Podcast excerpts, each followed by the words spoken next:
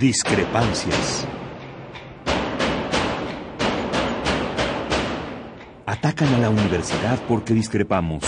Viva la discrepancia, porque es el espíritu de la universidad.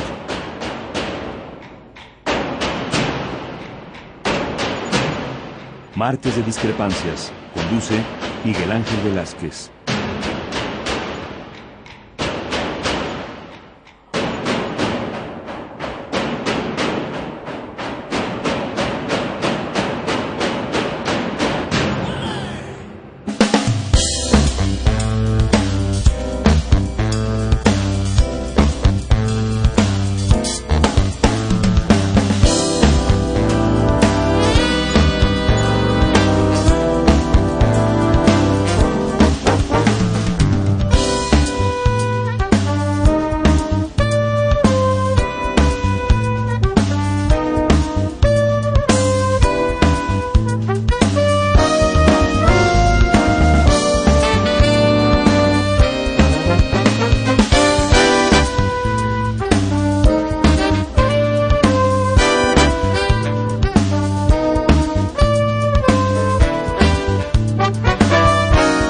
Tal? Muy buenas noches. Gracias por estar con nosotros aquí en esta cita de Radio Universidad en este programa. Discrepancias, como siempre, Mariana Suárez, ¿cómo estás? Buenas noches. Hola, buenas noches, buenas noches a todo el auditorio, buenas noches Miguel Ángel aquí nuevamente. Qué bueno que están con nosotros hoy, hoy que todo el mundo está anda de vacaciones, pero que vinieron a ser solidarios con nosotros y desde luego con usted, allá en su casa Crescencio Suárez, que está en los controles técnicos, y Elena Hernández, nuestra productora, que hoy decidieron que no obstante que hay vacaciones, ellos venían a trabajar para que pudiéramos continuar con nuestro diálogo, con nuestra comunicación, ustedes allá, nosotros acá, pero todos por tratar de hacer que este país mejore. Y fíjese usted si no, tenemos que mejorar, que el premio Nobel, además un premio Nobel nacido en Estados Unidos, eh, un hombre que ha estado metido en Princeton, en la Universidad de Princeton, hace un buen rato, un hombre que ha escrito por ahí de 200 artículos planteando qué pasa, sobre todo con el neoliberalismo, con el monetarismo, un hombre opuesto a las políticas de Bush. Estoy hablando del premio Nobel Paul Krugman. Vino a decirnos que, que nosotros, él que vive allá, el que se supone que no tendría perdón, mayores datos sobre lo que pasa en, en nuestro país, vino y dijo que los mexicanos ya nos cansamos de esperar el milagro, el milagro económico. Dijo en un tono muy especial que solo Dios sabe por qué México, después de las grandes aperturas y de todo lo que ha sucedido en este país, en la cuestión solamente económica, luego pasamos a lo demás, ¿Por qué? Solo Dios sabe por qué México no ha podido dar el salto. Y lo decía con esa sorna, con, ese, con esa calidad que pueden tener los hombres que piensan para burlarse de algo que todos sí sabemos. ¿Por qué? ¿Y por qué? Pues por la corrupción. No hay límites a la corrupción. Pero es terrible lo que él plantea, es terrible porque además dice, inviertan en educación le dice a quién, a los gobernantes de este país. Y después nos damos cuenta de que no hay cabida en la Universidad Nacional, pero tampoco en ningún otro lado, a menos que se quiera pagar una millonada para que la gente estudie. ¿Qué nos quieren decir entonces? ¿Que no hay salida? En un país donde se acaba de informar que se cayeron los precios del petróleo, pero que también se cayó la producción.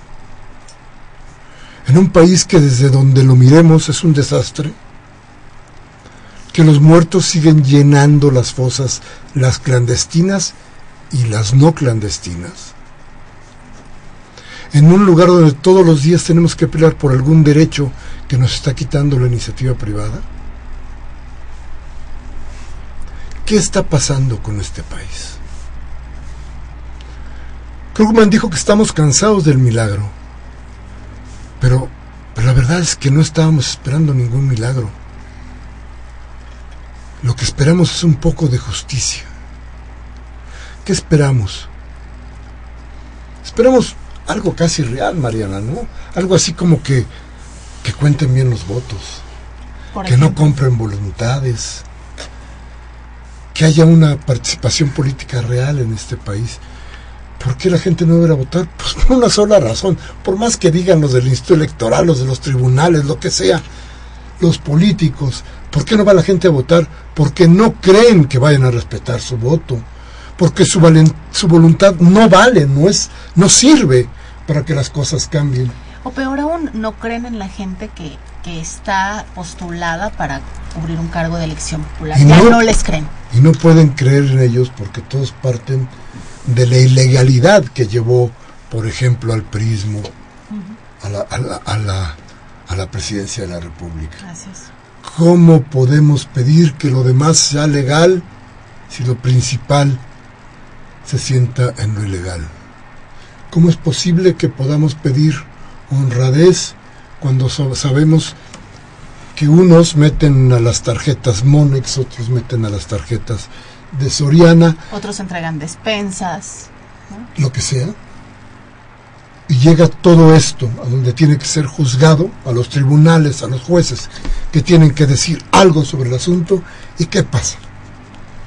Pasa que no hay castigo, pasa que todo está bien, pasa que tenemos que vivir con esto, con la impunidad de los que hacen de este país el terreno más fértil para la impunidad. En fin, gracias por estar con nosotros. Hoy vamos a tocar un tema que a usted le interesa y que nos ha pedido constantemente que toquemos. Vamos a hablar sobre el agua, sobre la posible privatización del agua y sobre qué tenemos que hacer para que esta nueva desgracia no caiga sobre los hombros de los habitantes de México. Nuestros teléfonos, Mariana. 55 36 89 89 y la sin costo 01 800 50 52 688. Vamos al corte y regresamos.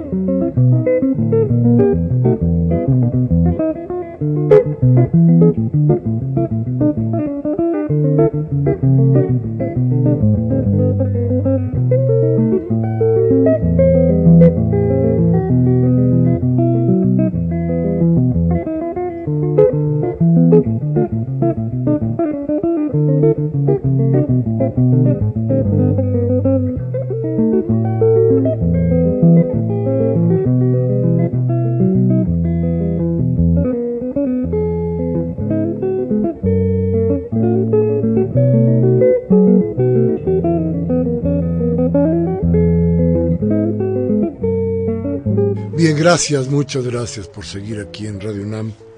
Aquí en Discrepancias, donde lo que pretendemos que usted tenga muchos más datos de lo que le pueden transmitir los que dicen todos los días las noticias. Y lo eh, mismo. Eh, eh, y lo mismo. Y este, puede usted tener alguna información alternativa para que sus juicios sean, digamos, más justos. Entonces, hoy vamos a tratar el tema del agua. Y Mariano nos va a presentar a nuestra invitada y vamos a hablar sobre el asunto, dicen, perdóneme usted, del lugar común del vital líquido. Hoy está con nosotros Brenda Rodríguez, integrante de la coalición de organizaciones mexicanas por el derecho al agua, la COMDA. Eh, gracias por estar con nosotros, Brenda, y 10 años trabajando por en defensa de este del, agua, ¿no? ¿Qué tal? Buenas noches. Pues sí, justamente la COMDA acabamos de cumplir 10 años. Nosotras nos conformamos en el 2005 en la antesala del Foro Mundial del Agua, que quienes nos escuchan seguramente recordarán que 2006, en, en 2006 México fuimos sede. Y nosotras desde aquel entonces eh, nos dimos a la tarea de colocar el agua como un derecho humano al agua, el agua y el saneamiento porque lo que nos dábamos cuenta es que el lenguaje tanto el lenguaje como la intención de los foros mundiales del agua es colocar al agua como un bien económico y por lo tanto promover su privatización. En ese sentido es que nosotras, diversas organizaciones, nos hemos dado la tarea de durante 10 años pugnar por una gestión democrática por el agua y ustedes recordarán que recién en febrero del 2012 logramos que el agua se elevara a rango constitucional, el agua y el saneamiento, independientemente de que haya sido el Partido Verde, que no tiene nada ecologista, pero que eso respondía a una exigencia de años atrás de la sociedad civil. Y fíjate que la preocupación creo que de todos está en esta idea de que se privatiza o no se privatiza el agua. Pero de pronto no tenemos eh, cómo medir qué significa la privatización del agua. ¿Qué, qué, qué, qué esto qué quiere decir? Como que en qué lugares ha sucedido, cuáles son las experiencias que ustedes pueden ponernos en la mesa para saber de qué estamos hablando.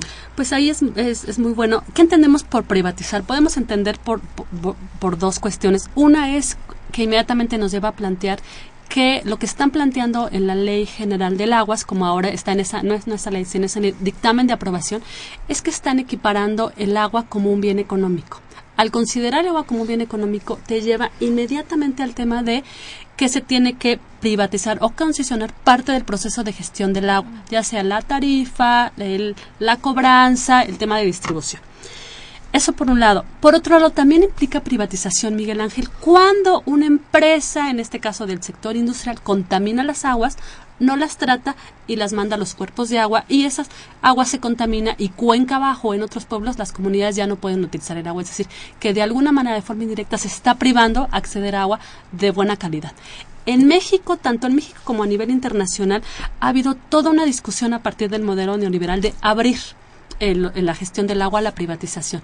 Hay lugares en, en, en, Europa donde han hecho análisis de que este proceso de abrir la, el, la, gestión del agua a la privatización no ha sido en beneficio de solucionar los problemas. Es decir, Pero es un gran negocio. Es un super negocio. Sin duda es un negocio, por supuesto que es un negocio. México es el, el principal eh, consumidor de agua embotellada y es, una, esa es una manera de privatizar. Entonces, por un lado eso. En México tenemos experiencias. Cancún, por ejemplo, está privatizada los servicios del agua, aguas calientes. Sin embargo, tenemos un caso exitoso en Saltillo pasó por un proceso de privatización y la ciudadanía se organizó porque demostró que los problemas, digamos, de fondo de, la gestión del agua es que hay una distribución totalmente inequitativa en cuanto a la distribución y acceso y a la calidad del recurso. Entonces, la, la ciudadanía se organizó y hace como cuatro años revirtieron el órgano operador para que volviera a ser público, es decir... A ver, no nos platicas primero Cancún, nos platicas Cancún. Aguascalientes. Mira, lo que sé es que Cancún y Cancún y, y, y, Aguascalientes siguen con ese proceso de privatización. Lo que sabemos es que las tarifas no son justas y que la gente se ha, se ha quejado. Sin embargo, a diferencia de Saltillo, hubo organización de la ciudadanía. Y en ese sentido hubo como una contrafuerza de decir, bueno, aquí hay mujeres y hombres organizados, eh, Asociación de Usuarios de, de, Agua de Saltillo, donde se organizaron y lograron revertir. Ciertamente coloco esta, estas experiencias porque también muchas veces, como tú dices, pues es, es un dinero, es mucho dinero lo que se gana. Uh -huh. Pero si no tienes del otro lado contrapartes de la sociedad civil organizada que estén exigiendo y demandando, pues difícil vas a revertir. En el caso de Cancún, pues Cancún es una ciudad totalmente turística, ¿no? Y entonces ahí privan otros intereses, el sector turismo, los hoteles, donde pues no les conviene necesariamente que el agua pase por un proceso de gestión pública, a diferencia de en Saltillo, donde de manera natural, pues hay poca disponibilidad natural del agua. Que eso no quiere decir que porque hay poca agua en un lugar donde tú vives, el, exta, el Estado está eh, con, eh, eximido de brindarte el servicio en buena calidad. ¿Y en la Ciudad de México qué está pasando? Mira, en la Ciudad de México nosotras como COMDA hemos eh, analizado que el proceso hay cuatro empresas que son las que se encargan de facturar el servicio de agua, es decir, a ti te llega tu recibo y es una empresa la que está digamos, con esa concesión. Lo que nosotros nos hemos pugnado durante años es que uno es que esa información se tiene que transparentar. ¿Quiénes son esas empresas? Ahora no recuerdo con precisión. El nombre son cuatro y por cuánto tiempo fue la concesión. ¿No? El año pasado hicieron una revocación de contratos, pero eso es algo que la ciudadanía no lo sabía y hasta que nosotros no nos metimos a buscar quiénes eran. Por eso es que cuando se habla de que esta ley es como una llave para la privatización, nosotros decimos, nos alerta que puede ser en cualquier proceso de la gestión, tanto para dotar el servicio o como ya pasa en la Ciudad de México en el tema de la facturación. U otro tema que también nos preocupa bastante en este dictamen del, es el tema de los trasvases. Es decir, están planteando llevar agua de una cuenca a otra con todo lo insustentable que esto es y que para eso se requiere infraestructura, gran infraestructura y lo que nosotros estamos encontrando es por ejemplo en el acueducto Monterrey, ¿no? que es, es eh, la constructora IGA, es decir, los que digamos, ahí lo que encontramos es un conflicto de intereses de qué se está pasando a quién se le destinaría estas grandes obras. no solamente es el negocio, sino el negocio de los cuates. El negocio de los cuates, pero además algo que nos preocupa muchísimo, nosotros ahora tenemos un problema de fondo en el modelo de gestión del agua. Ahora somos casi alrededor de 112 millones de hombres y mujeres. Hay 13 millones de personas que no disponen del servicio. ¿Qué significa esto? Que no tienen la conexión al tubo. Sin embargo, esta ley no nos está dando respuestas, acciones para que estas, estos 13 millones de personas tengan acceso al agua. Sin embargo, cuando nosotras... ¿qué, qué es? ¿Qué es 13 millones sin acceso al agua? Quiere decir... Que no tienen la conexión al, al, tubo, es decir, que tú en tu casa no tienes la posibilidad de abrir la llave y puede ser en una condición marginada o rural. Es decir, tú no tienes la conexión al tubo de que INEGI o, con agua te puede decir, tú Mega Ángel sí tienes el servicio al agua. Sin embargo, lo que nosotras hemos encontrado es que el problema va más allá de las personas que no tienen esa conexión. Me explico. Cuando nosotras hacemos un análisis de la problemática del agua con una mirada más integral, que es el derecho humano al agua, nos damos cuenta, seguro es un tema que han tratado acá, que muchas personas reciben agua de manera tandeada. Muchas personas reciben agua de muy mala calidad y muchas personas eh, de repente reciben recibos con altas tarifas. Entonces, si nosotros analizáramos esta problemática, nos damos cuenta que el problema va más allá de estas 13 millones de personas que no tienen la conexión al servicio de agua entubada, que no es agua potable, más todas estas problemáticas que se derivan de un conflicto de intereses, como lo ha planteado Miguel Ángel, pero también por una eh, distribución inequitativa y totalmente discriminatoria de los servicios de agua y saneamiento. ¿No? Entonces esta ley, pues claro que nos alerta mucho porque tiene muchas aristas, decimos, no nos está dando pautas para lo que realmente fue debería de haber sido creada. A partir de la elevación del derecho humano al agua a rango constitucional, el agua al saneamiento en el 2012, la obligación que tenían desde la Cámara de Diputados era elaborar una ley de aguas que efectivamente nos garantizara a todas las personas nuestro derecho al agua y al saneamiento. Lo que estamos viendo es que este dictamen de aprobación contrario a lo que se supone que tendría que haber sido creada, va en demérito de garantizarnos el derecho humano al agua a las personas que vivimos aquí en el DF, a las que viven en Chiapas y a las que viven en, Baja California, por ejemplo. ¿Cómo te puedes explicar que haya avanzado tanto este intento con organizaciones como ustedes? ¿Qué está pasando? híjole. Pues me parece que simplemente quienes formulan las leyes simplemente no les interesa satisfacer las, satisfacer las necesidades específicas, como puede ser un bien común el tema del agua, pero que también en el fondo persiguen ciertos intereses. Lo que nosotras hemos notado. A ver, concretamente, ¿qué es lo que han encontrado?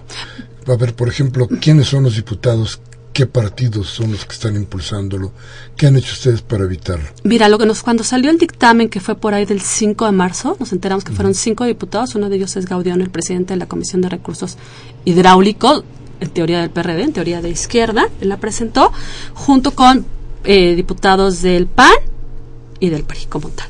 ¿no?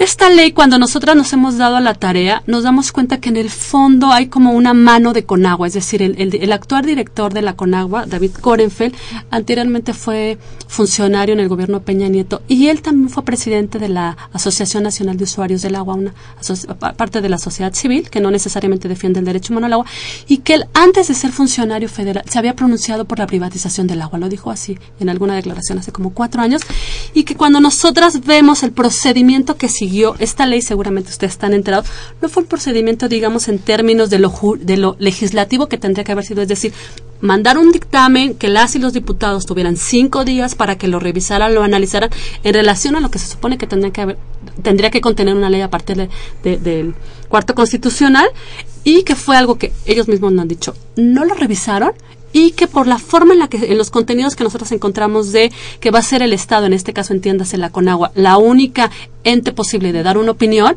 también nos alerta mucho de quién, les dio esa ley. O sea, lo que a nosotros nos queda claro es que quienes presentaron la ley tienen un total desconocimiento no solo de los contenidos, de los conceptos, de qué significa el derecho humano al agua y al saneamiento, sino en términos de los parámetros internacionales que para nada están siguiendo.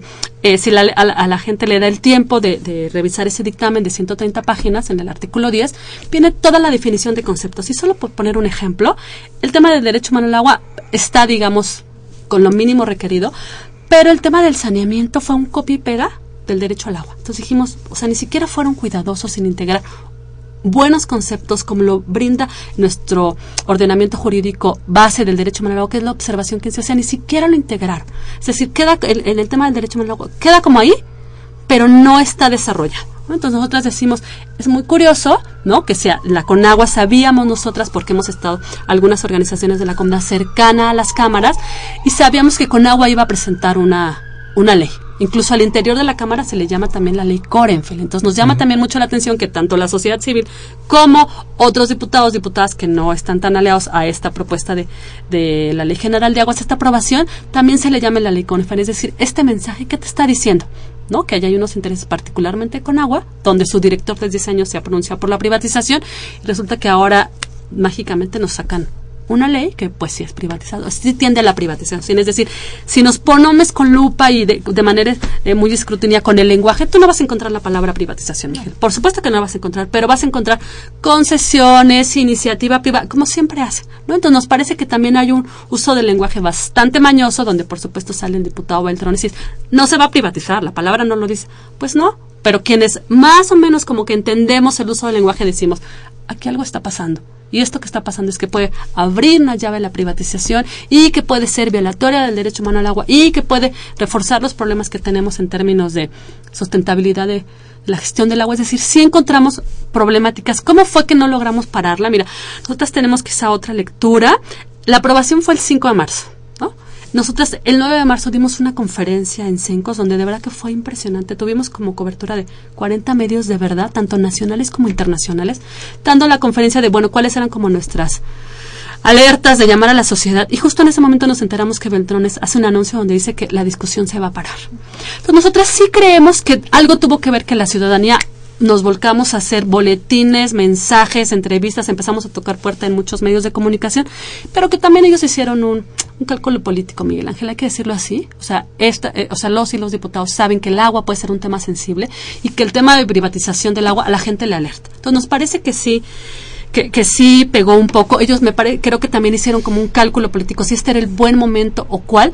Sin embargo, a pesar de que está detenido el dictamen, pues tampoco cantamos victoria. ¿No? Porque esta sesión pues acaba el 30 de abril, pero que pensamos que en cualquier momento o pueden llamar a una sesión extraordinaria o pueden eh, discutirla en el tiempo de elecciones, no, no es el momento, no es el momento de echarse eh, a la espalda una culpa del tamaño de la privatización del agua, pero pero terminando las elecciones ¿qué? Puede venir Mira, ¿Y qué, y qué de parte de quienes lo están viendo de cerca con un peligro como ustedes. ¿Qué? Pues justo ahorita venimos saliendo de una reunión. Lo que estamos planteando es hacer una serie de acciones, tanto a esto que ahora tanto les importa del Twitter y tal, eso lo hemos logrado, pero lo que queremos es bajarlo a la ciudadanía de pie, es decir, el taxista que ahora nos está escuchando, la ama de casa, el estudiante, es, ¿qué podremos hacer de manera también individual, pero que nos lleve a la colectiva? Es una buscar a los y las diputadas que por nuestros distritos, por nuestras delegaciones y que se comprometa a no privatizar el agua, a formular una ley que efectivamente nos garantice el derecho humano al agua y bueno, seguir convocando a la movilización, a informarnos, organizarnos para defender este derecho, porque lo cierto es que si nos privatizan el agua, como bien lo dices, parece un bien común, eh, un lugar común, pero no lo es. Sin agua no podemos vivir ni hombres ni mujeres y tampoco los ecosistemas. Recordemos que el agua es base de otros derechos, por ejemplo, para producir alimentos, para la salud, para la educación, para la vivienda. Entonces, si permitimos que nos privaticen el agua, pues la verdad es que estarían privatizando casi que nuestra vida y nuestra posibilidad de subsistencia, porque hay muchos lugares donde, incluso en la Ciudad de México, hay, por ejemplo, tarifas. En Venustiano Carranza nos llegó un caso de eh, personas de la tercera edad que les llegaba un recibo de dos mil pesos, Miguel Ángel. Eso es totalmente violatorio al derecho humano al. El problema está que, como pasa por una tarifa, es totalmente ilegal que los órganos operadores corten el servicio del agua. Sin embargo, como está en este dictamen es probable que si tú te atrases en uno o tres pagos, sea sujeto a que te corten el derecho, el, agua. Y eso es una violación del derecho humano agua. Algo que es súper importante que siempre los diputados y las diputadas nos alegan es que estamos planteando que el agua sea gratis. Eso no estamos planteando. Desde la COMDA, incluso la observación general 15 lo que te plantea es dos, entre sus características, una es la asequibilidad física y económica. Y en cuanto a la asequibilidad física, quiere decir que en los hogares, como estos estén formados, no debe de pasar del 3% de tu economía lo que tú destines al, pago del agua. Es decir, no se plantea gratuidad, pero sí se plantea eh, una tarifa justa. Sin embargo, lo que también nos plantea ese instrumento internacional es que se debe de poner especial atención en aquellos sectores donde posiblemente no tengan dinero para pagar, es decir, los sectores totalmente sin posibilidad de pagar, el Estado, como es un derecho, tiene la obligación de dotar de un mínimo vital universal. Y que otro, otro problema que nos preocupa mucho en esta ley es que están planteando el mínimo universal. Seguramente ustedes lo han analizado, que están planteando el 50 litros. Sin embargo, eso es violatorio al derecho humano, porque nosotras, bueno, una, Silvia nuestra abogada de la COMDA, justamente acaba de, de, llevar un caso a la Suprema Corte de la Nacional de la Justicia, y lo que nos plantea en una resolución es que menos de 100 litros al agua al día por persona es violatorio de derecho humano. Entonces tú ya tienes una sentencia a nivel nacional y esta ley te está planteando 50. Esos 50 litros, en teoría, como, como lo dijo el diputado, está planteado para los 9 millones de personas que no tienen agua. Sin embargo, como yo les decía hace unos minutos, el problema es más allá de esas 9 personas. No está planteando, esos 50 litros de agua no te alcanza para tu día. Nosotros aquí utilizamos alrededor de 300 litros de agua, que parece que dices, ¿en qué se me van 300 litros de agua? En mi alimentación, en mi baño, en transportarme, en mi trabajo. Es decir, eh, se tiene que hacer un análisis para decir si 50 es el bueno o 100 o más de 50. Hay parámetros internacionales donde dice que lo mínimo son 100. Por ejemplo, en Colombia hay una ley secundaria donde plantearon 180 litros al día por persona. Y bueno, es un, es, un, es un buen parámetro. No sabemos si es el perfecto, si es el mejor, pero bueno, por lo menos no te lleva a decir 50. Nosotros, claro, hemos hecho estudios en Iztapalapa, donde es muy conocido los problemas que tienen hombres y mujeres, y hay gente que vive con 20 litros de agua. Tú vas y les preguntas si eso es totalmente insuficientes. ¿Y eso qué quiere decir? Que cuando tú tienes tan poca disponibilidad o acceso a cierto litro de agua, quiere decir que tú compras o tu agua embotellada o compras la pipa o le das la mordida al pipero, es decir, se van generando otra serie de gastos que no tendrías que hacer porque es, obligación del Estado garantizar ese derecho. A ver, hay, hay una cuestión que llega necesariamente a preocupar y es eh, cuando se forman estos grupos que son muy importantes para las defensas de cosas vitales como el agua de pronto ya no se quieren meter en la cuestión política y, cuando no se meten en la cuestión política, el asunto es que parece que, que las cosas llegaron del cielo o brotaron de la tierra de repente y que no tienes idea de contra quién o por qué. En el caso de ustedes, señalan concretamente qué es la cuestión política o dónde están los políticos que están tratando de hacer esto. Pues mira, nosotros más bien, más que así con esa claridad de identificar, pues más bien como lo vemos como en corrientes partidistas. O sea, el hecho de que el PRI regresara al país es, desde hace dos, tres años es una alerta que nuestro país iba a ser expropiado por todos lados, ¿no? Entonces sí nos damos cuenta que desde las reformas estructurales, la reforma energética, sí había una, una tendencia a abrir, abrir, abrir y privatizar.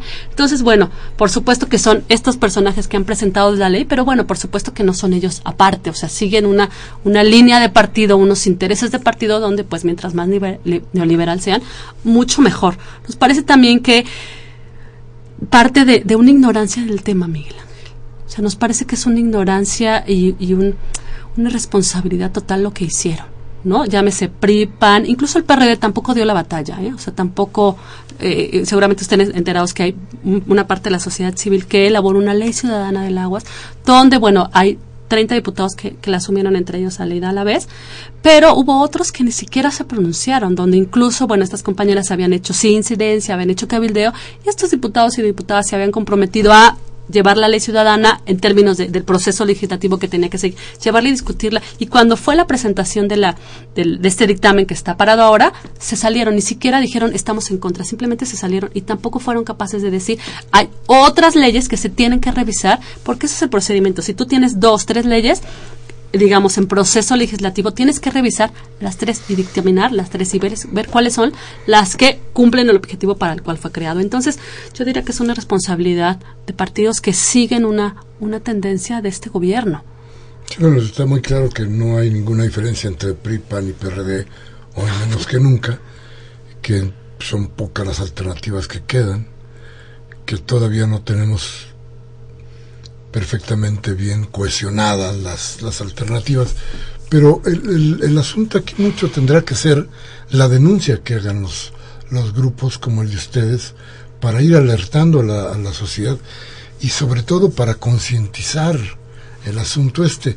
Y yo digo, qué mejor, qué mejor temporada que la temporada de elecciones para poder decirles, estos güeyes son los que están tratando de privatizar el agua. Estos son los que están haciendo Este es el diputado fulano que está haciendo esto. El diputado perengano que está haciendo el otro. Yo creo que, que como nunca se puede presentar una, un frente de batalla contra esto que sería terrible para todos pero tiene que venir de parte de usted. Sí, mira, ya hemos hecho varias acciones. Una es que hay una herramienta ahora para las personas que utilizamos el Internet, ABAS. Nosotras sacamos una solicitud, una petición de que esa ley se deseche. Esta es nuestra exigencia, no es una petición, es una exigencia. Y la verdad es que la respuesta de la gente fue súper interesante. En una semana logramos 125 mil firmas de todo el país. Hombres y mujeres firmaron. Pero a nivel Internet, en A, nivel Internet, en ABAS, una solicitud que tú pides de estas que firman. Firme porque no queremos que se, queremos que se deseche esta ley porque viola el derecho humano al agua y el procedimiento fue ilegal. La verdad es que la respuesta de la gente fue fantástica. En una semana logramos 125 mil firmas. O sea, eso eh, ha sido bastante bueno considerando todas las problemáticas que tenemos. Eso es algo que seguimos abiertos, día a día se siguen sumando. Eso por un lado. Y por otro lado, seguramente ustedes también están enterados, Mariana, que los académicos científicos y científicas de la UNAM sacaron una carta y también hicieron señalamientos muy puntuales a la ley, los cinco puntos de alerta ellos y ellas le llaman. Y también sacaron una solicitud de firma y también llevan 16 mil firmas, es decir, llevamos bastantes firmas, eso por un lado. En Twitter también hemos hecho muchas campañas porque sabemos que a los diputados y diputadas como que están muy alerta de qué está pasando por ahí, tenemos esa campaña y por supuesto que tenemos planteada una estrategia para temporada electoral de cuando las y los diputados vayan a hacer campañas, expresamente exigirles que esa ley ya no se vote ni en periodo eh, extraordinario o incluso pasando las elecciones y que se comprometan a revisar la ley y formular una ley que efectivamente garantice el derecho humano y al, agua y al saneamiento, donde lo que prive sea las necesidades de las personas, sino estos intereses que nosotras vemos de privatizar. creo que la idea sería que ninguno pudiera ocupar ninguna ninguna Por ningún sillón en las cámaras, ni un voto. si no, si no se comprometen a respetar el derecho humano al agua. Vamos a ir a un corte y vamos a regresar con usted. Teléfono 55 36 8989. La sin costo 01 850 52 688. Regresamos.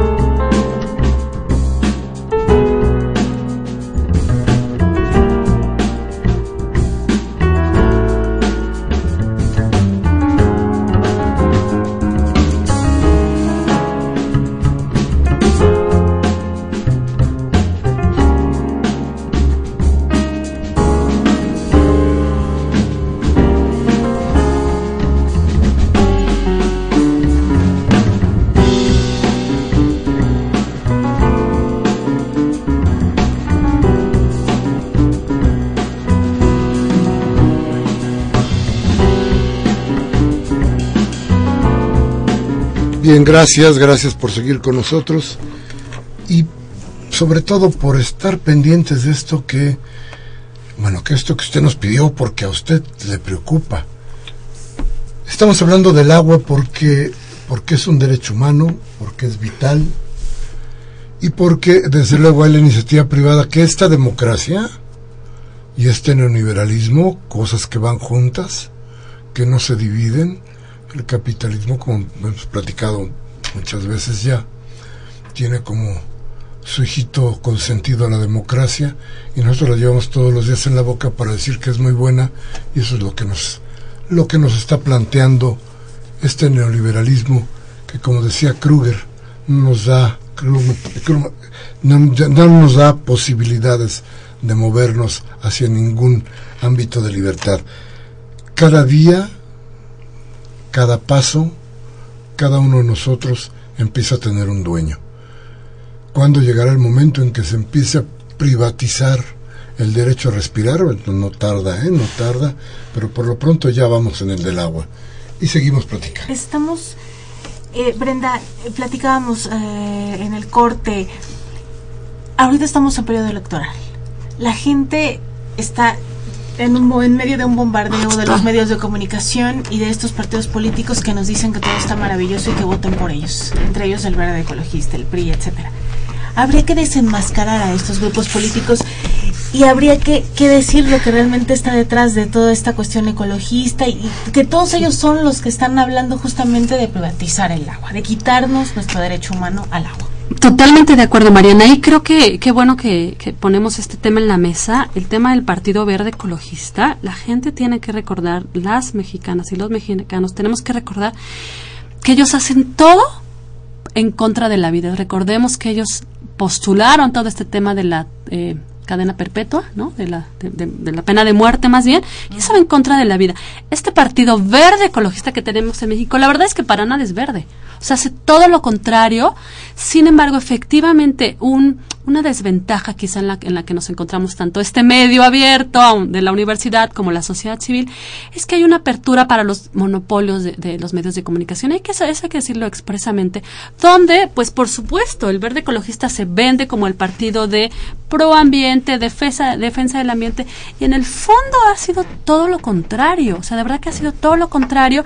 Y para nada que han pugnado por una gestión democrática del agua, para nada que han pugnado por respetar el ciclo hidrológico del agua, para nada que han pugnado por no hacer trasvases, es decir, al contrario, son estos diputadas y estas verdes diputadas, la telebancada que se le llama, lo recuerdan seguramente quienes nos están escuchando, donde justamente lo que han perseguido es intereses de las televisoras y no han perseguido los intereses de la ciudadanía. Por supuesto que el que se llame verde ecologista, recordemos, por ejemplo, que Alemania, que si tienen un partido verde, se ha deslindado de este partido. ¿Por qué? Porque hace todo que casi le podríamos llamar un partido ecocida en nuestro país, donde no hace nada por defender y que además tampoco se les nota que se hayan puesto a leer, a estudiar, a comprender qué significaría tener un espíritu eh, verde o ecologista en un, en un partido para efectivamente formular leyes y que lo interesante sí sea que eh, hombres y mujeres que nos están escuchando, de verdad, si, si tienen acceso a las campañas preguntar de manera expresa qué está haciendo ese, ese candidato, ese candidato para garantizarnos nuestro derecho al medio ambiente sano, nuestro derecho al desarrollo, nuestro derecho al agua, es decir, una serie de derechos que en sus políticas, en sus discusiones, para nada lo estás dando. Me parece que sí hay que hacer una exigencia a, comprometerlos y me parece un poco la experiencia que nosotras tuvimos el año pasado aquí en la Ciudad de México cuando, logramos detener la propuesta de ley del jefe de gobierno también aquí en México de que le dijimos, esto va a tener un costo político y si tú privatizas el agua en la Ciudad de México, el PRD pierde todo lo que tiene o todo lo que está dejando ir. Me parece que ese también tendría que ser el sentido, es decir, si ellos quieren hacer convertirlo en un bien económico, que no lo es, que el agua es un bien eh, común y un derecho, hay que cobrárselos, porque me parece que es ahí donde les duele. Y por lo tanto, de ahí también tendríamos que verlo como una herramienta de decir, por ti, ni un voto, hasta que tú no hagas una buena ley. Hoy dice Mancera que el agua no se privatiza. ¿Tú le crees? Pues no.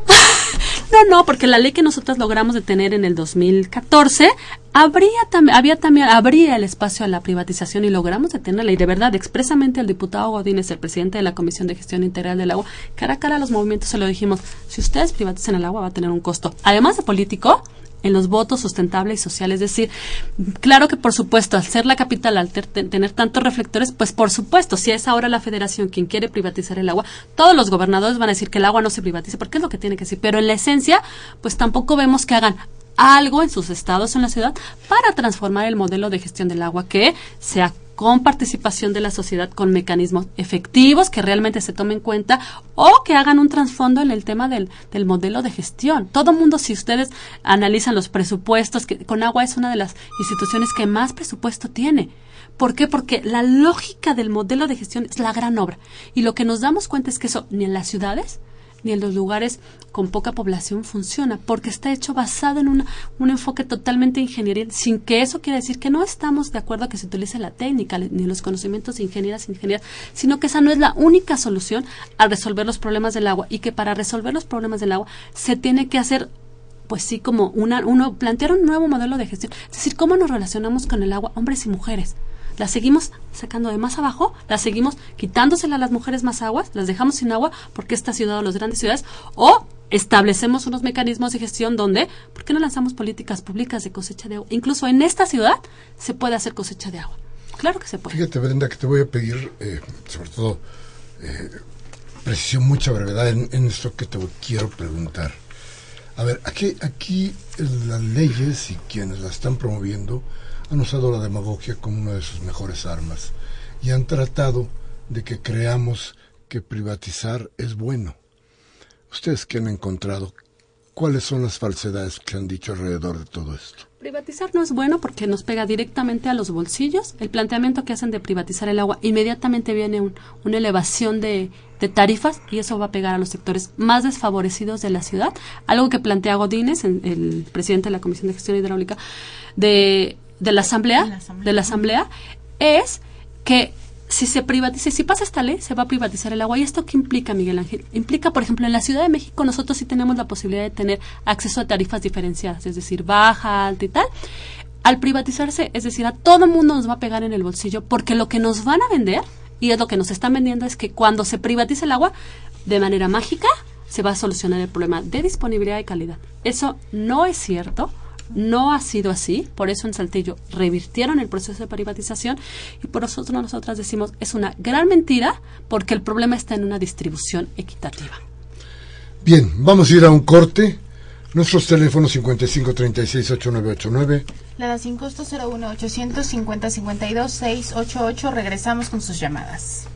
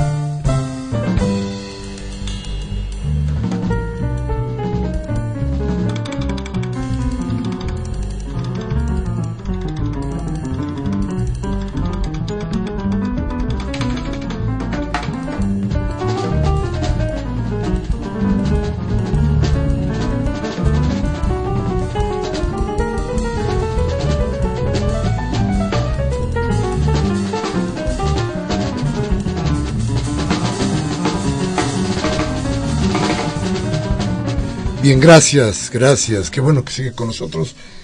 Tenemos sus llamadas, tenemos su voz, que desde luego es lo más importante en este programa porque, porque es el reflejo, desde luego, de lo que está pensando usted ahí en su casa, de lo que piensa cuando sale a tomarse un café con los amigos y a platicar sobre lo que sucede en el entorno. Entonces, Mariana, ¿empezamos? Karen Dam nos llamó de la delegación Miguel Hidalgo. Gracias por llamarnos, Karen. Eh, nuevamente, va, nos dice que van a privatizar el agua solo si lo permitimos y ya es lo único que nos faltaba. El aire, lo bueno es que no lo pueden encapsular. ¿Quién sabe? No, pero sabe, doña Karen, que cualquier día nos dicen cuánto, cuánto nos, cuánto aire, cuánto aire respiramos al día y nos ponen tarifa. ¿eh? No, no, no tiene idea. ¿No se acuerda usted de que ya históricamente hay un experimento de eso? En algún momento Santana propuso que se cobrara por las ventanas donde entraba el sol y el aire. Entonces, recuerde usted que no, no estamos lejos de eso. Este, cuidado. Y estos señores, digo, mire usted, si ya venden la vida de uno, que no vendan lo demás. hmm. En fin, Néstor del Monte del DF dice, aparte de la cuestión política, debemos, con- eh, debemos concientizarnos sobre el uso del agua. No comprar botellitas porque eso propicia la venta del agua, además de cuidarla en el lavado, en el lavabo y en el baño. Tiene usted toda la razón. Fíjese que además aquí tenemos agua embotellada. que Es una pena, pero déjeme decirle que tenemos que buscar formas para, para lograr que estas cuestiones que nos ha heredado la modernidad se puedan eh, revertir con imaginación, quizá no un bebedero aquí, pero deberíamos tener algo más que nos permitiera tener agua directamente para cuando se nos empieza a sacar la garganta. Pero tiene usted toda la razón.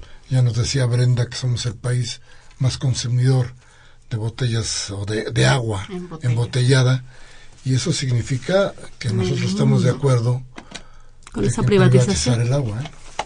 Antonia Garrido Lugo de Atizapán de Zaragoza nos dice, nosotros nos podemos organizar para poner cartulinas llamativas en los camellones con la leyenda no a la privatización del agua y no dar el voto a los partidos que están en contra de la gente, como el PRI, PAN, Verde Ecologista y PRD. Muchas gracias Antonia y pues sí, es una, es una gran idea empezar de todos, ¿no?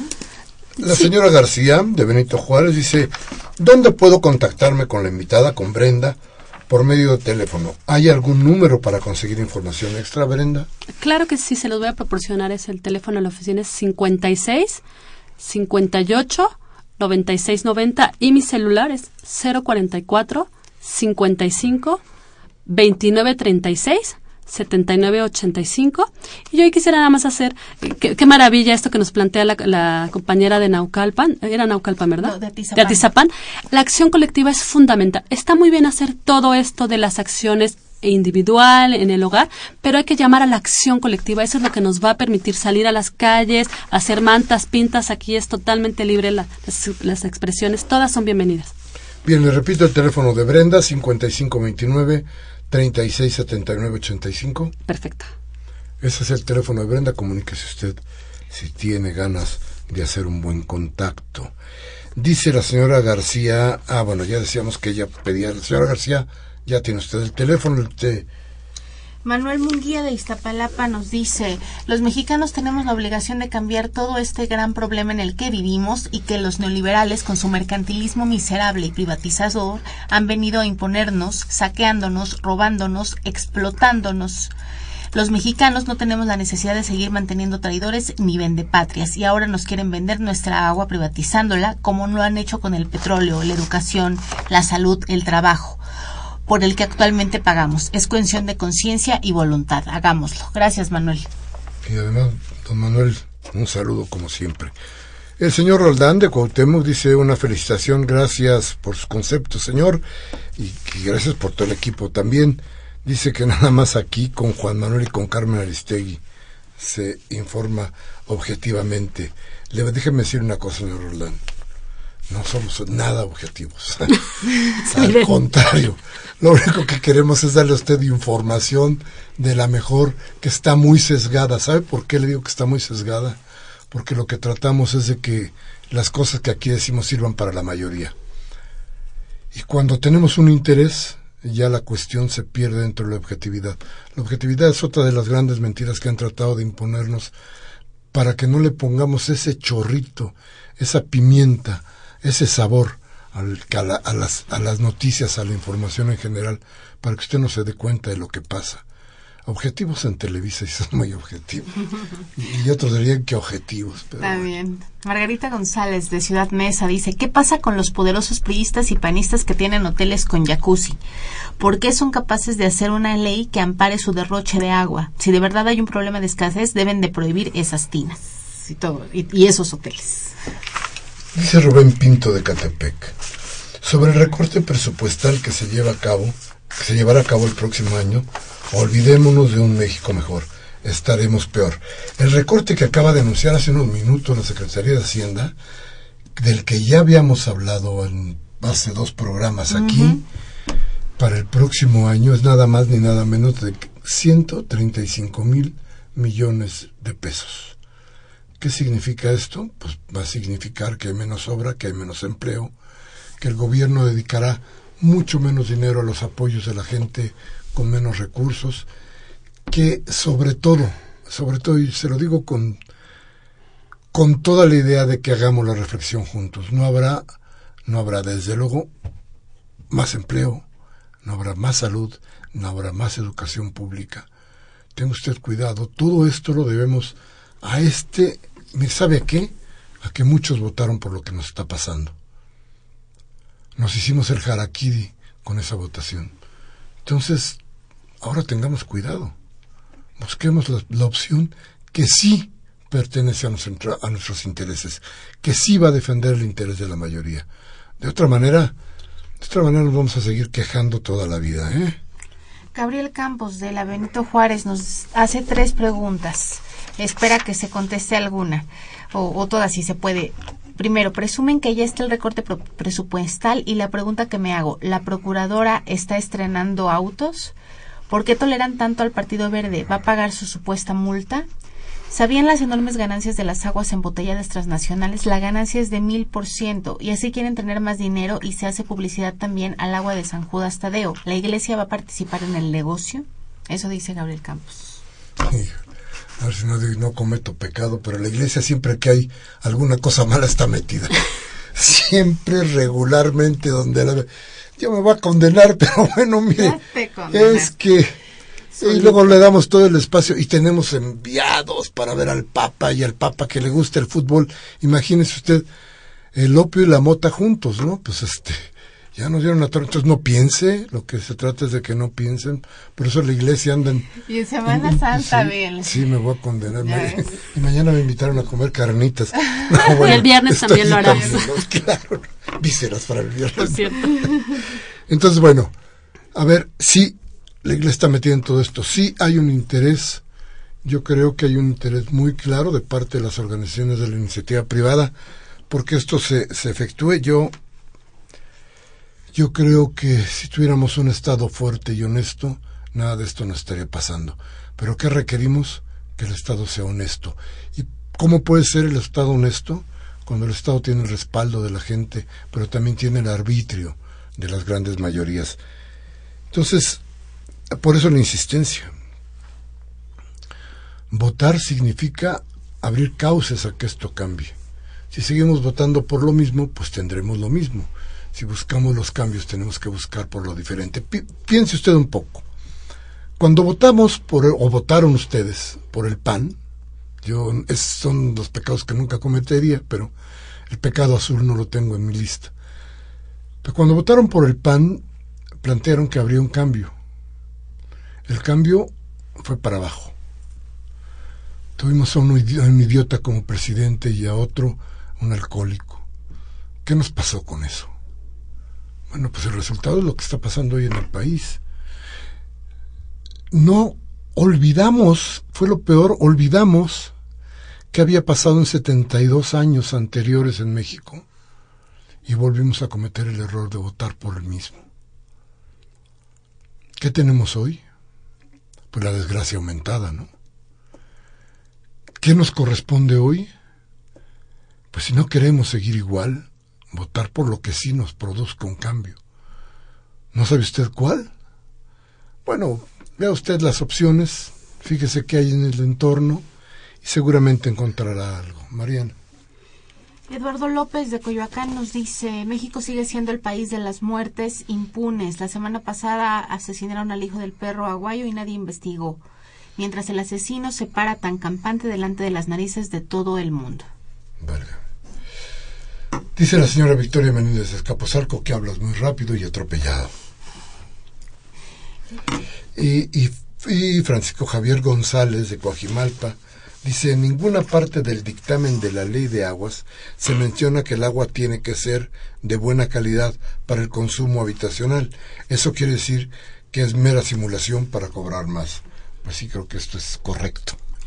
Claudia López de Ciudad Neza dice, los diputados y senadores saben muy bien lo que hacen, pero les están llegando al precio y a cualquier persona con un IQ mínimo entiende perfectamente que esto es una privatización.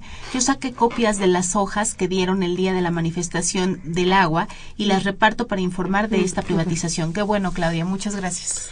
Abel Guerrero de Lorenzo Boturini, en la delegación Venustiano Carranza, dice, Enrique Peña Nieto no debe privatizar el agua porque entonces tendrá que hacer frente a las consecuencias del neoliberalismo. Se ve constreñido a privatizar el agua, entonces es necesario luchar contra esas políticas absurdas del FMI que tratan de que la población se muera de sed. Y luego dice, Don Rodolfo Salgado de Coacalco, a pesar de la época que no es de calor, aquí en Coacalco escasea el agua y las personas que tienen cisterna pueden cubrir su necesidad, de lo contrario hay que comprar en las pipas. Pero el gobierno es insensible y saqueador, no le interesa la necesidad de la comunidad, a pesar de que se paga por anticipado por un año el servicio de agua. Bien, se acaba discrepancias. Brenda, muchísimas gracias. Muchísimas gracias a ustedes. Aquí los esperamos todas las veces que sea necesario para hablar sobre este asunto.